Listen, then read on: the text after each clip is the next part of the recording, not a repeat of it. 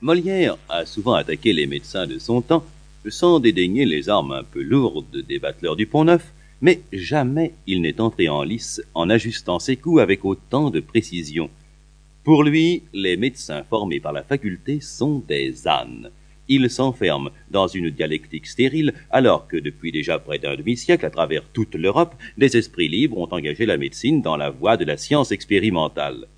Ce bonnet de Thomas Diafoirus, médecin et fils de médecin, ergote sur des mots et croit réfuter par des syllogismes absurdes la théorie de la circulation du sang, cette fameuse théorie circulatoire contre laquelle il vient précisément de soutenir sa thèse de doctorat. En fait, au moment de la création de la pièce, il y a déjà une dizaine d'années, que l'anglais Richard Lower a réussi la première transfusion sanguine d'animal à animal. Mais la faculté s'obstine à ne pas entendre raison et se gausse de ceux qu'elle désigne sous le nom de circulator, le mot signifiant charlatan dans la langue de Cicéron. En écrivant Le malade imaginaire, Molière prend donc parti dans un débat où se trouve engagé l'avenir de l'esprit scientifique. Certes, il nourrit contre la médecine officielle des griefs personnels. Les Purgons et autres Diafoirus n'ont su sauver ni son petit garçon, Louis, mort à l'âge de dix mois, ni sa vieille amie Madeleine Béjart, pas plus qu'ils ne sont capables de le soigner lui-même, Molière, qui va mourir à l'issue de la quatrième représentation. Mais la question de fond est bien cette querelle entre les anciens et les modernes.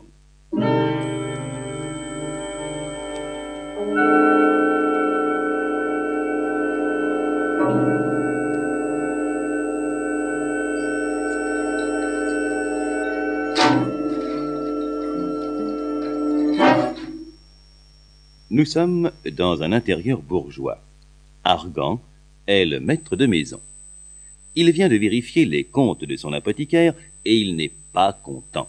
Non seulement les remèdes sont plus chers, mais surtout, on ne lui a administré ce mois-ci que huit médecines et douze lavements, alors que le mois précédent, il avait eu douze médecines et vingt lavements.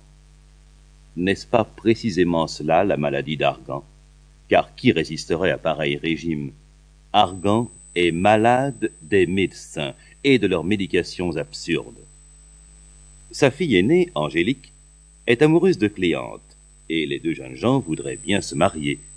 Mais Argan a d'autres projets. Avoir pour gendre un médecin serait pour lui le comble de la félicité. Oh ça, ma fille, je vais vous dire une nouvelle où peut-être ne vous attendez-vous on vous demande en mariage. Qu'est-ce que cela, vous voyez? Ah, Cela est plaisant, oui, ce mot de mariage. Il n'y a rien de plus drôle pour les jeunes filles. Ah, nature, nature.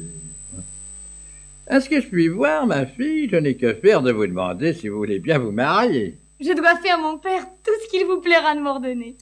Je suis bien aise d'avoir une fille si obéissante. La chose est donc conclue et je vous ai promise. C'est à moi, mon père, de suivre aveuglément toutes vos volontés. Ma femme, votre belle-mère, avait envie que je vous fisse religieuse, et votre petite sœur Louison aussi. Et de tout temps, elle a été heurtée à cela. La bonne bête a ses raisons. Elle ne voulait point consentir à ce mariage. Je l'ai emporté et ma parole est donnée.